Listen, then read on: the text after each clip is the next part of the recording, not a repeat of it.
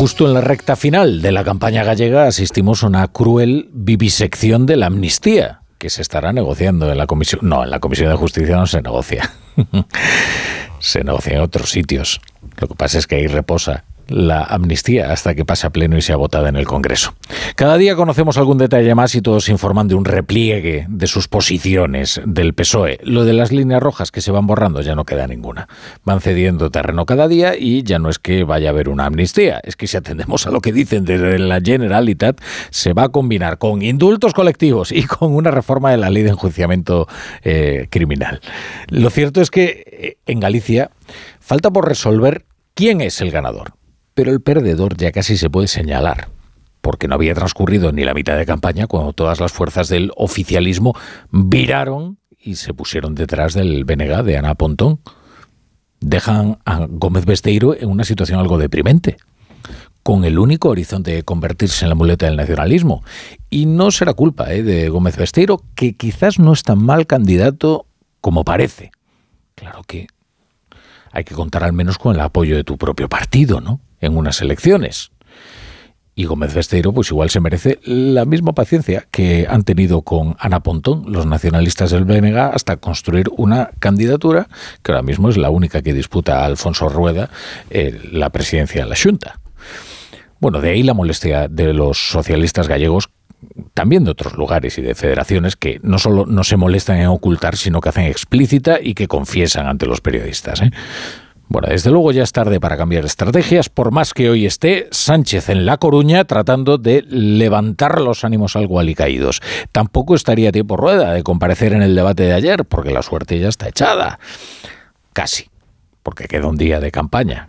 Es lo que resta, con su jornada de reflexión, ¿eh? que eso es una, una eternidad. En Onda Cero, elecciones autonómicas en Galicia. Bienvenidos a la Brújula. Si se incorporan a esta hora la sintonía de Onda Cero, primera parada informativa en esta edición de las 8, las 7 en Canarias, en Galicia, en la campaña a donde ya nos desplazaremos mañana para vivir esta recta final, la jornada electoral y el día después, en el que ya sabremos quién será el presidente o presidenta de la Junta. Vamos a ver cómo se está desarrollando algunos de estos mítines de la recta final de campaña. Antes les cuento que en los micrófonos de Onda Cero han hablado hoy los dos grandes adversarios, los que tienen más posibilidades de habitar el Palacio de Montepío, residencia oficial del presidente de la Junta o presidenta, Alfonso Rueda y Ana Pontón que más se juega soy yo, que soy el que eh, quiero revalidar como presidente de la Junta de Galicia y el que se presenta como cabeza de cartel. Lógicamente, Feijo tiene un especialísimo interés en que nos vaya bien el domingo, pero lo que se juega el domingo es el futuro de Galicia y quien más se juega personalmente es el candidato que le habla. Bueno, penso que pasaron moitos anos, estamos nun momento distinto e se algo vemos é que os gobernos non son bons ou malos en función do número de partidos que o integran, sino en función dos resultados. E en Galiza levamos 15 anos cun goberno monopartito, un goberno do Partido Popular que, que nos está deixando unha Galiza peor. Ya escuchan que Alfonso Rueda le decía hoy a Carlos Alsina que no contempló otro horizonte para gobernar que la mayoría absoluta, porque de hecho parte de su campaña, una parte muy sustancial, consiste en advertir de los peligros que supondría el guirigay de un multipartito. Ya veremos de cuántos partidos, en caso de que eh, no tenga él la mayoría absoluta. También escuchaban a Ana Pontón defender ante Ángeles San Luis que esta fórmula, la de la doble o la triple coalición, no tiene por qué dar malos gobiernos.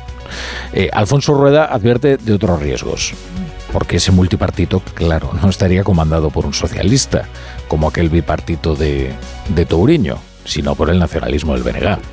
Y ya es conocida la estrategia anfibia de los nacionalistas, que se presentan siempre con un disfraz autonomista hasta que tienen la oportunidad de desplegar su verdadera agenda soberanista. Isabel Díaz Ayuso, la presidenta de la Comunidad de Madrid, se ha volcado hoy en apoyo de la caravana de Rueda en esta recta final y ha viajado con él a Vigo. Ahí se encuentran. Plaza crucial Vigo, siempre, en unas elecciones a la Junta. Eh, participan eh, a esta hora en un acto. Eh, ahí está Luis Cerdeira. ¿Qué tal? Buenas tardes, Luis. Luis, no sé si me escuchas en Vigo. Ah, hola, hola, hola. Ahora hola, Rafa, sí, efectivamente, es que está tronando en este momento esta nueva versión de Juntos, esa canción que en su momento compuso Juan Pardo para el Partido Popular y que en esta campaña electoral de Alfonso Rueda tiene una nueva versión que es la que está sonando ahora en este muelle de transatlánticos de la ciudad de Vigo donde se va a celebrar este mitin. Un muelle de transatlánticos es una sala que está totalmente abarrotada con todas las sillas totalmente llenas, no hay un hueco ya donde sentarse, con mucha gente de pie y nos dicen que con alguna gente que se ha quedado fuera. Está a punto de arrancar este meeting en el que ondean diferentes banderas de España, de Galicia, pero también eh, banderas de diferentes países sudamericanos. Son esos emigrantes que en algún momento han señalado, han dicho que van a apoyar a Alfonso Rueda en estas elecciones autonómicas.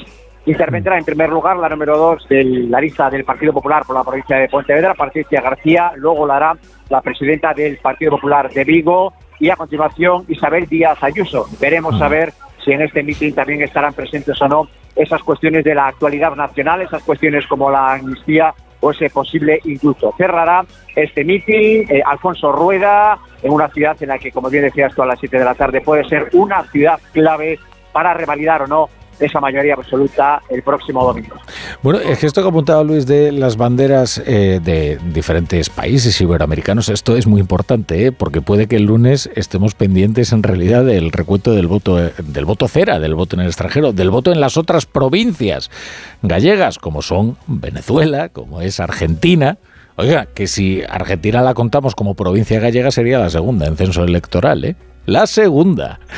La del PSDG no ha sido la campaña más gloriosa, como les digo. De hecho, lo que ha confirmado es que ya todas las federaciones del PSOE están puestas al servicio de Moncloa Distrito Central, porque el PSOE se va desangrando en diferentes territorios en una transfusión para darle vida a Pedro Sánchez. Y eso es lo que está ocurriendo en Galicia. ¿eh? Yo creo que ya podemos decir que el gran animador de las campañas socialistas de un tiempo esta parte es Zapatero, que es a quien se encomiendan para dar aliento y para motivar a la militancia. Hoy, en cambio, quien se ha desplazado a La Coruña otra plaza crucial donde se ganan estas elecciones es el presidente Pedro Sánchez. Lara Vivero, ¿qué tal? Buenas tardes. Buenas tardes, Rafa. Sí, la provincia que más diputados aporta al Parlamento de Galicia. En una sala abarrotada aquí en el Ágora, que se ha quedado pequeña, Pedro Sánchez defendía su gestión y reivindicaba que en el Congreso buscaría y buscará votos debajo de las piedras si hace falta para continuar avanzando, aseguraba en temas como el incremento del salario mínimo interprofesional o las pensiones. Afirma Sánchez, el presidente del Gobierno y secretario general del Partido Socialista, que Alberto Núñez Feijóo se autoenmendó con la amnistía y le da la bienvenida, dijo, al sentido común. Lo escuchamos. El primero, bienvenido al sentido común, porque efectivamente la crisis territorial se resuelve desde la reconciliación y no desde la confrontación, como hemos defendido los socialistas desde el primer minuto al frente del Gobierno de España. Y la segunda cosa es que pida perdón por el odio y las mentiras derramadas durante estos últimos cinco meses.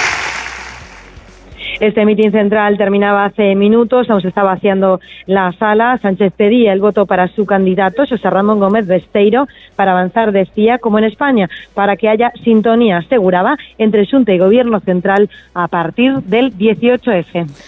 Eh, hay que precisar, claro, que, que Sánchez pide el voto por su candidato, por Gómez Besteiro, porque cualquiera diría que va a terminar pidiéndolo por Ana Pontón, como se alarga un poquito más la campaña. Hoy lo contaban en el Confidencial, el enfado de los socialistas gallegos, es que no se puede así. Esto de que todos los medios del oficialismo se pongan detrás de la campaña para impulsarla de Ana Pontón, confiando en que así el bloque en su sentido más puro, ¿no? el bloque con mayúsculas y el bloque con minúsculas, consiga desbancar al Partido Popular de Alfonso Rueda y sea así la amarga victoria del, socialismo. Y sumar, y sumar. Eh, Yolanda Díaz no está en Palestina, ¿eh? como anunciaba. Ya saben que eh, se ha echado la política exterior de España por Montera y ha decidido irse por su cuenta de misión diplomática, pero no está en Palestina, está en Pontevedra, que es bien distinto. Allí en la Boa Vila ha ido a apoyar junto a su número dos, a Ernest Urtasun, a Marta Lois, que qué tranquila estaba Marta Lois en Madrid de portavoz. Ahora aspira a vencer a las encuestas y entrar en el Parlamento gallego. Ya veremos. Susana Pedreira, buenas tardes. ¿Qué tal, Rafa? Buenas tardes. Pues aquí vamos con bastante retraso. El mitin estaba previsto para las siete y media. Llegaron los líderes nacionales arropando a Marta Lois con 20 minutos de retraso a esta sala, esperando, imaginamos, a que se llenara un aforo de 127 personas. Hay unas 100 personas escuchando ahora sí atentamente a la líder nacional de Sumar, Yolanda Díaz, que acaba de empezar su intervención en gallego, después de que tomara la palabra Artsasu, haciendo justamente una defensa también de la lengua, ah, llamando a la movilización y ese cambio de la Junta y apelando a Marta Lois como la futura vicepresidenta de ese nuevo gobierno gallego que según los líderes de Sumar llegará tras esta jornada electoral que tenemos aquí en Galicia el día 18. Ahora mismo Yolanda Díaz está apelando a la movilización, insistiendo en que hay que ir a votar con alegría, con esperanza y ha cargado duramente de nuevo contra Feijóo, a quien ha acusado de mentir y de estar inhabilitado para gobernar las instituciones de este país. El mensaje de la movilización es el centro tanto de la intervención de estos minutos iniciales de la intervención de Yolanda Díaz como de lo que hemos escuchado anteriormente del número dos del partido y ministro de Cultura, Ernest Utsasu. Va a cerrar este acto Marta Lois. De momento la palabra la tiene Yolanda Díaz ante un auditorio, como os digo, de unas 100 personas aproximadamente aquí en Pontevedra. Elecciones en Galicia. Onda Cero.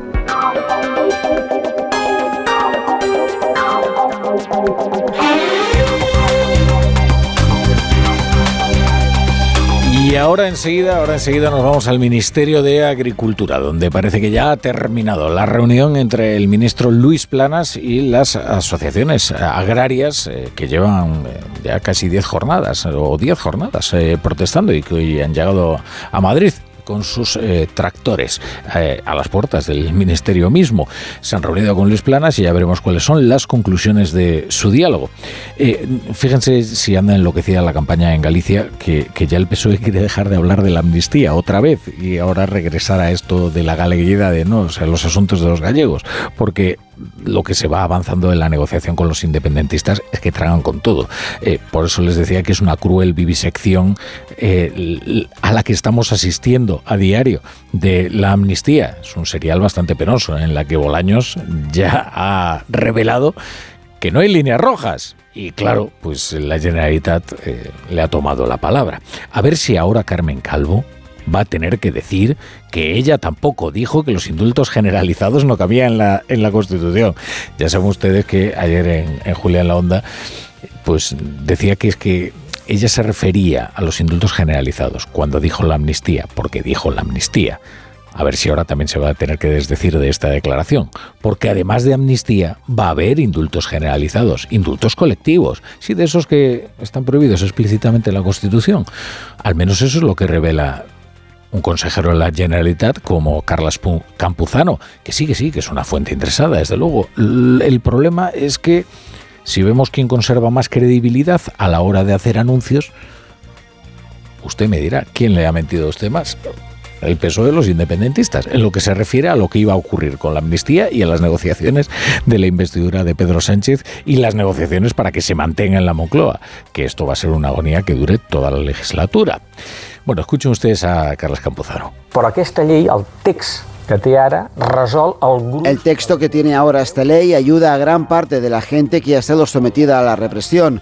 Y por otro lado, sabemos que si hay personas que finalmente no quedan incluidas con la amnistía, los mecanismos de los indultos existen y el gobierno español está abierto a resolver por la vía de los indultos estas situaciones. A, resoldre per la via també dels indults si convé aquestes, aquestes situacions.